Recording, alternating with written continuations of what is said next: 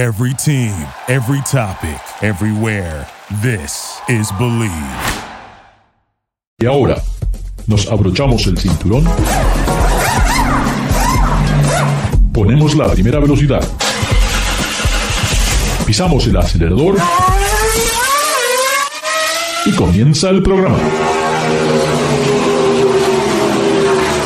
¿Qué tal amigos de Ricardo, su servidor? Hoy tengo el placer de estar con David Logi, Autos Gear. Y recuerden, aquí no hablamos de fútbol, no hablamos de béisbol, solamente hablamos de todo lo que tiene que ver con el apasionante mundo sobre ruedas. David, se acaba de anunciar en estos últimos días los resultados de esta encuesta que hace JD Powers sobre la calidad de los vehículos actuales. Y esto siempre ¿eh? se convierte en una gran polémica porque hay fabricantes que tal vez los comerciales digan que son el mejor auto del mundo, pero la realidad, las encuestas, las pruebas quieren muestran otra cosa. ¿Nos puedes contar un poquito más qué es esto del JD Power? Sí, por supuesto. Estamos, bueno, JD Power, eh, en caso, seguramente todo nuestro público eh, los conoce, pero vamos a, vamos a mencionarlos. Es la, es, la consultoría líder en cuanto a lo que son las encuestas de los vehículos. Es eh, tan fuerte, tan reconocida y tan poderosa que, los, que básicamente que un vehículo eh, tenga o una marca tenga un buen lugar en sus encuestas es básicamente pues como que el endorsement, eh, ¿cómo, ¿cómo, se dice endorsement en, español? Caray, estoy pensando, el, que, bueno, este, los avalan los vehículos, los expertos, y es muy confiable. Ahora, esta, esta encuesta en la que les estamos hablando de JD Power, porque hacen varias, se llama la de eh, calidad inicial. Hay otra encuesta que se llama, eh, que se llama Customer Satisfaction, eh, Customer Satisfaction Index, y esa, esa es también muy importante. Ahora, habiendo, habiendo dicho esto, la encuesta de calidad inicial mide los problemas que han experimentado los eh, propietarios de vehículos en los primeros 90 días que los han tenido este, como parte de su propiedad, ya sea por arrendamiento eh, o por eh, compra. Entonces, los resultados que, que, están, que se toman en cuenta para esta encuesta son los problemas que dan o los problemas que surgen por cada 100 vehículos. Obviamente. Y esos son problemas inmediatos, o sea, para, o sea que acabas de comprar el vehículo, sales de la agencia, un día, dos días y de repente, eh, esto no funciona, ¿qué pasó? ¿no? Y que eso puede ser... se acaba la luna de miel. eso puede ser muy frustrante porque si tenías alguna duda cuando firmaste los papeles, en el momento que te pasó algo, ahora ya emocionalmente estás destruido porque dices, todavía tengo que pagar tres o cuatro años y, me acaba de pasar algo. Eh, realmente es muy, muy difícil. Sí, sí, sí, te digo, la luna de miel se, se, acaba rápidamente. Ahora, como está midiendo el número de problemas por, por cada 100 vehículos, entre más pequeño sea el número, es mejor el resultado. Porque menos un número menor indica menos problemas, un número mayor indica más problemas. Entonces, esta es una de esas eh, situaciones en las cuales eh, tener un 10 sería mejor que tener un 50 o un 100. ¿sí? Entonces, pues salieron los, eh, resultados y pues increíblemente, pues la marca que salió líder de esta encuesta, no, no, no, no, no, no es, yo sé que están pensando en alguna marca de lujo, no, ah, ah, ah la líder es RAM. Sí. Entonces, y merecida, ¿eh? Y merecida porque han hecho un cambio con el interior eh, totalmente, han renovado, parece un auto de lujo. O sea, la RAM nueva es, el interior es como un auto de lujo. Sí, y, y, la cosa es que por mucho tiempo se decía que los productos de lo que era el antiguo grupo Chrysler, que después se convirtió en Fiat Chrysler y ahora es este Stellantis, tenían la reputación de que eran vehículos que pues eran comerciales de no muy buena calidad. Entonces, que ya eh, estén del fondo de las, de las encuestas hasta la cima de la encuesta, eso habla de un gran esfuerzo de, sus fabricantes del consorcio. Entonces, absolutamente la número uno es RAM. En términos de Con calidad un, este, con este, un índice de 128 problemas por cada 100 vehículos. Que eso, que eso es realmente muy pequeño. El Ahora, siguiente lugar. David, no- quiero aclarar un poquito esto. Los problemas, parece que durante los últimos tres años, los problemas principales parece que se repiten y no son realmente problemas mecánicos, No. sino que es por lo general ahora la, la- la queja número uno de, de los usuarios es el sistema de entretenimiento, de navegación, y yo creo que eso también tiene que, ver en cómo se utilizan estos sistemas. Como mencionamos anteriormente, el, el sistema de Lexus o Acura, que se hace un poco complejo, o el sistema de Mazda, que ellos mismos te dicen que se necesitan dos semanas para aprenderlo, o sea que no es nada intuitivo, eso creo que puede afectar de que es un problema o no un problema, ¿no? Eh, tal vez no es un problema de que si sabes cómo utilizarlo, obviamente va a andar bien, pero si es muy complejo la utilización, puede que se convierta en un problema, ¿no? Sí, de hecho, de, de hecho sí, es, es algo que iba a comentar más adelante. Ahora, yo te debo decir,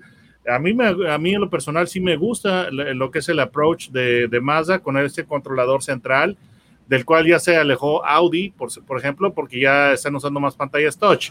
Ahora, yo acabo de tener la CX30 Turbo, eh, justamente ayer la, la devolví y estuve jugando con el sistema y no, esa el CX30 Turbo no tiene la pantalla touch para infoentretenimiento, tienes que hacerlo todo a partir de un controlador en la, en la consola central. Pero el detalle es de que yo lo que ya después de haber visto el funcionamiento del sistema, pienso que Chris Bangle y, y el iDrive que presentó en el Serie 7 por el año 2002, 3 aproximadamente, no estaba tan, no estaba tan, tan errado, porque lo que se pretendía es que el, el conductor no, no distrayera tanto su mirada del, del, camino, ¿verdad? Y eso sucede mucho con las pantallas touch, que sí son una, gran distracción. Entonces, en lo personal, no me parece tan mal el sistema de, de Mazda. Ahora, pues eh, sí, los vehículos eh, hoy en día puede ser que no te dejen tirado tan, tan fácilmente, Sí. pero el problema es de que se están viendo todos los, todos los puntos de la experiencia y desgraciadamente los eh, autos actual, en los autos actuales, eh, lo que es la conectividad, se ha convertido cada vez más importante y seguirá aumentando su importancia este punto. Pero sí, esa es una de las quejas principales y pues se sigue repitiendo. Simplemente lo que es el proceso de enlazar tu teléfono con el auto o emparejarlo eh, vía Bluetooth sigue siendo algo que es eh, verdaderamente eh, desafiante para muchas personas. Yo he, tenido la oportunidad de en la, en la calle ir conduciendo y ver a personas que están eh, tomando su teléfono, su, sujetando su teléfono celular con la mano. Lo ridículo del asunto es que muchas, muchas veces eh, veo a estas personas y dices, oye, es que tienes un Ford. Ford tiene un sistema muy bueno que es el Sync para, para evitar justamente ese tipo, ese tipo de prácticas. Entonces, ¿cómo es posible que si tú tienes el, el sistema Sync de Ford, o por ejemplo, que tú veas eh, vehículos eh, de marca Jeep, Chrysler o qué sé yo, que estén sujetando el teléfono con la mano, es absurdo porque eh, a mí me parece también que el sistema Uconnect de Chrysler es Muy uno bueno, de los más amigables en cuanto a lo que es el emparejamiento del teléfono, pero ese, ese es el caso de que ahora es, es, es la índo- ín- índole de los problemas. Pero bueno, eh, vamos Ahora, a- David, David, eh, entonces RAM es el que ha mejorado mejor la, la- la calidad y lo felicitamos. ¿Quién es el, que, el, el segundo, tercero, cuarto? eh, Me imagino, que son todos- me imagino que son todas marcas alemanas de alto lujo. Mm, imaginas mal. Pero ¿cómo? imaginas Si es- mal. Si, si es por eso que lo que estamos pagando extra, ¿no? Mira, Ricardo, yo estuve viendo lo, este, lo que estuviste publicando de, lo- de, lo- de tus asados y lo que estás cenando y pienso que demasiado, demasiado vino roso. Entonces, no, no son autos alemanes. El número dos en la lista de calidad inicial de JD Power, Dodge. Eh, ¿Oyeron bien? Sí, señor, Dodge. Entonces, eh, Dodge tiene un score de 139 problemas por cada 100 vehículos, contra las 128 de, de RAM. El tercer lugar, finalmente, eh, se empiezan a cumplir las expectativas de Ricardo, pero no, no en realidad, porque no es europeo. Lexus. Lexus con, eh, y después el, el lugar 4 increíblemente Mitsubishi. Mitsubishi, sí señores, están oyendo correctamente. Mitsubishi está en los, en, los primeros cuatro lugares, es el número cuatro, Mitsubishi. Es una marca que, eh, pues, fue, la, gente fue dejando de, de seguirla o, de, le dejó de apasionar porque ya no se hace el, el, Lancer, el, Evolution. Pero esa marca que ahora está eh, con autos compactos como el Mirage, que pues dicen que puede ser más emocionante conducir una máquina de coser. Pues está en, número en número 4. Pero, estamos, hablando, de la calidad, David. O sea, quiere decir que el vehículo no tiene problemas inmediatos y eso creo que es algo válido. Sí, sí, sí, y, además este, que no causa molestias. Bueno, por otra parte, yo tengo un Mitsubishi, un, Mitsubishi de, de, otra época que me tiene muy contento. Pero bueno, Lugar 5, Nissan. Lugar 6, Kia. Que la verdad de las cosas me sorprende un poco que, haya bajado un, tanto, porque los vehículos de Kia son realmente muy buenos. Después está Genesis.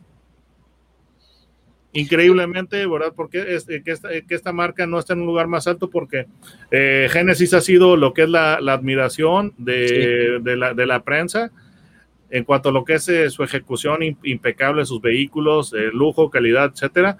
Después, mirando, David, mirando, perdón, te interrumpo, porque mirando los números, veo que prácticamente eh, el grupo Hyundai, que es Kia, Genesis y Hyundai, están los tres ahí. En los primeros 10 lugares. Están en los, primeros 10 lugares. Están iguales, iguales. Entonces, este, después está de, de Genesis Hyundai, el lugar 9 lo tiene Jeep. Vamos a dejar, vamos a cerrarlo en el lugar 10, Chevrolet. Entonces, todos estos vehículos. Toyota ni Ford están en los 10 primeros. No, señor. No, señor. Lugar 11, Mini. Increíble, porque Mini eh, había sido una marca que había sido vapuleada por, por, la, calidad. Después de Mini está Buick, después de Buick está Toyota, increíble. Toyota después de, de Buick y después está Ford. Ahora, eh, los problemas van aumentando en número conforme desciendes en la lista.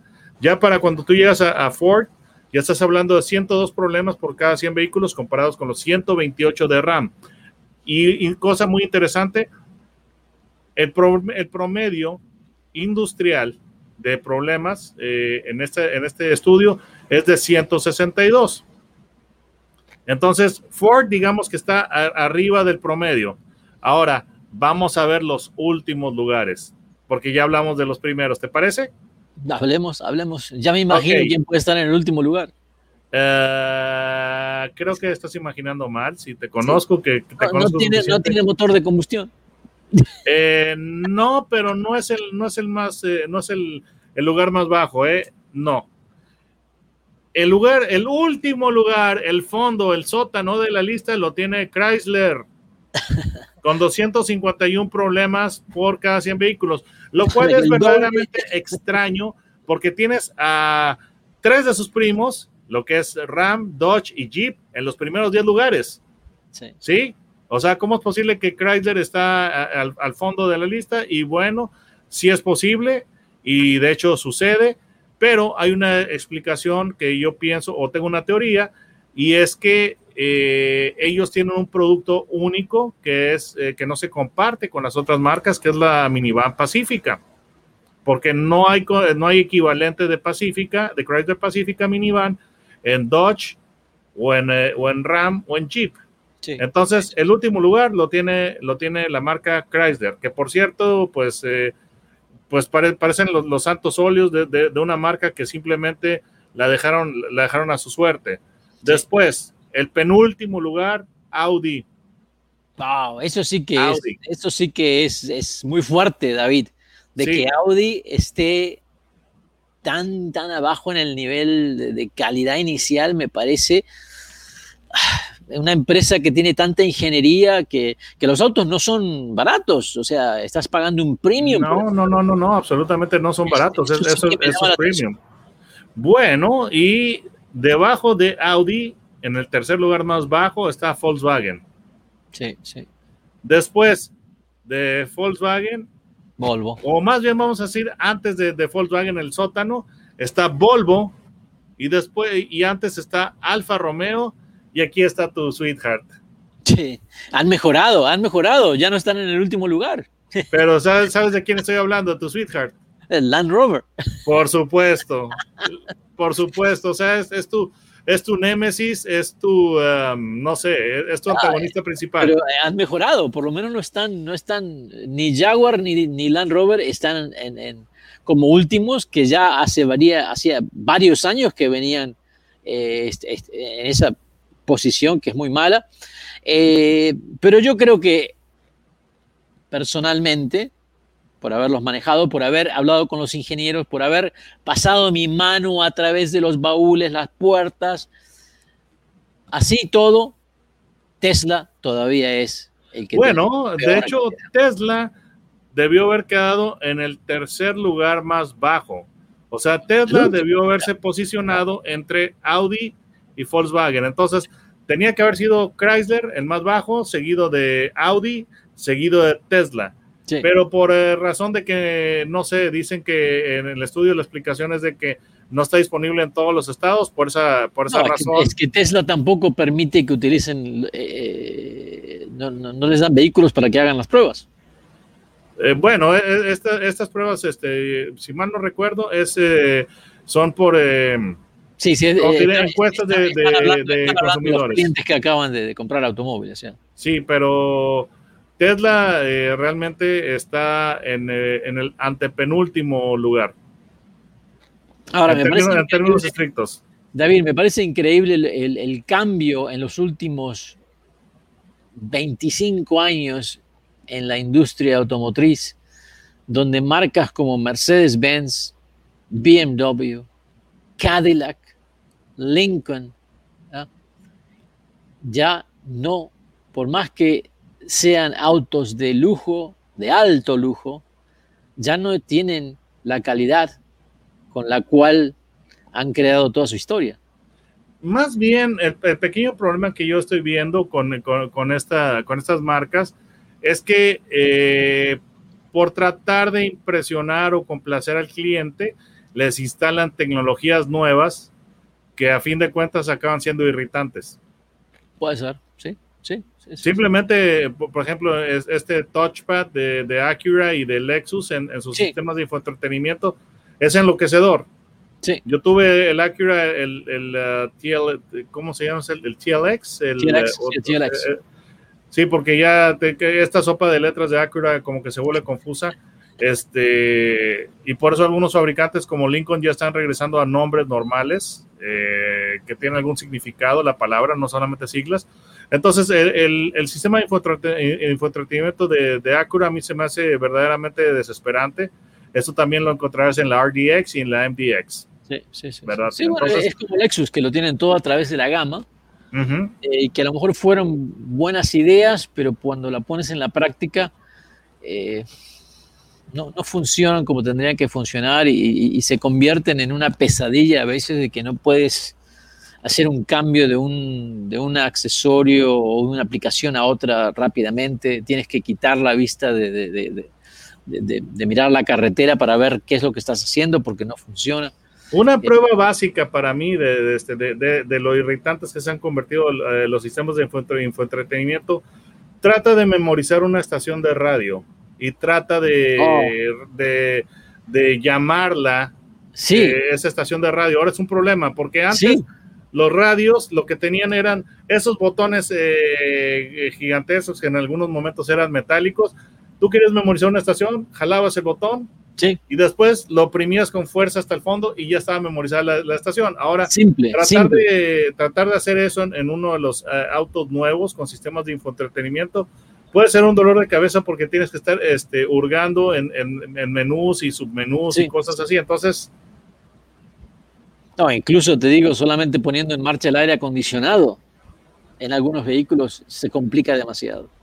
Sí, entonces e, ese es, e, ese es el porqué que muchos, muchas de las eh, de los autos eh, de alta gama pues por ser pioneros, por querer impresionar al cliente, les, les ponen mayor contenido de, de, características, de features, y esos acaban siendo confusos para, para los este, consumidores, ¿no? Entonces, eso tiene que ver mucho. Amigos, amigas, lamentablemente se nos acaba, eh, se, nos ha pasado rapidísimo como sucede todas las semanas. Ah, pero creo que esto que han escuchado es algo importante porque la calidad de los vehículos ha cambiado completamente. ¿Quiénes eran los, los líderes en calidad ah, en, estos, en estos últimos años? Y realmente tengo que dar mucho crédito a RAM porque han hecho un trabajo, se han esforzado muchísimo, porque ellos han querido tener eh, siempre fue el tercero, ¿no? Nunca llegaron a, Ford, a Chevrolet, siempre estaban considerados como eh, el hermano pequeño dentro de esos tres, ¿no? Eh, pero se han esforzado muchísimo en hacer una camioneta que es excelente y en mejorar el interior, eh, en mejorar la calidad y bueno, obviamente está sucediendo, así que eso realmente es muy, muy, muy, muy bueno. El decir que en términos de calidad básicamente está como un Lexus, eso son palabras mayores. Eh, también lo de Mitsubishi me parece muy importante porque es una marca que eh, la fábrica Mitsubishi como que ha abandonado al grupo automotriz. Mitsubishi es una empresa gigante que eh, es propietaria de bancos, hace electrodomésticos, cohetería, petróleo acero, eh, y realmente la parte de que es la sección automotriz de Mitsubishi es una de las más pequeñas y se nota que a veces no le, no le prestan atención, pero parece que ahora sí han, vuelto a enfatizar la importancia de la marca. Y el Outlander me parece que es un auto que está muy, muy, el tamaño me parece muy lindo, un interior muy lindo. Y bueno, y el ver que la, calidad inicial también es buena, creo que entusiasma a la gente para poder volver a estas agencias. Algo importante, y es, que Mitsubishi ya tiene años de que es parte de lo que es la alianza, que antes fue, bueno, ahora le, digo alianza, este, entre comillas, eh, porque ahora parece que están en guerra las compañías. Eh, había una, bueno, se decía alianza Renault-Nissan. Ahora resulta que están en guerra y están en, es un matrimonio incómodo, pero resulta que eh, a esa alianza se agregó Mitsubishi. Entonces ahora esa alianza Renault, Nissan, Mitsubishi. Entonces, eso tiene mucho que ver porque comparte eh, mucha de la tecnología de Nissan, de la, por ejemplo, de la Rogue, tiene algunas cosas, eh, la Outlander, pero ha estado muy bien y diferenciada de la Rogue, como para que pues, no haya problemas de que se, se canibalicen. Correcto, correcto, correcto. Amigos, amigos, eh, lamentablemente se nos acaba eh, el, programa. Un gran abrazo, saludo David, muchísimas gracias por estar con nosotros. Un placer. Recuerden amigos, Garage Latino se transmite a través del Believe Network. Pueden bajar los podcasts de Garage Latino en Amazon Music y en Spotify. Así que estén atentos. Eh, nos encontramos la próxima semana, David. Será hasta la próxima. Mucho gusto y un abrazo. Gracias por participar con nosotros. Garage Latino sale al aire por la cadena nacional Believe Network. Visita la página garagelatino.com, dale un like a Facebook de Garage Latino y envía tus comentarios. Garage Latino está disponible en iHeartRadio, TuneIn, Stitcher, iTunes, Luminary y por supuesto Spotify. Así que baja el podcast y compártelo con tus amigos. Hasta la próxima. Thank you for listening to Believe. You can show support to your host by subscribing to the show and giving us a five star rating on your preferred platform. Check us out at Believe.com and search for B L E A V on YouTube.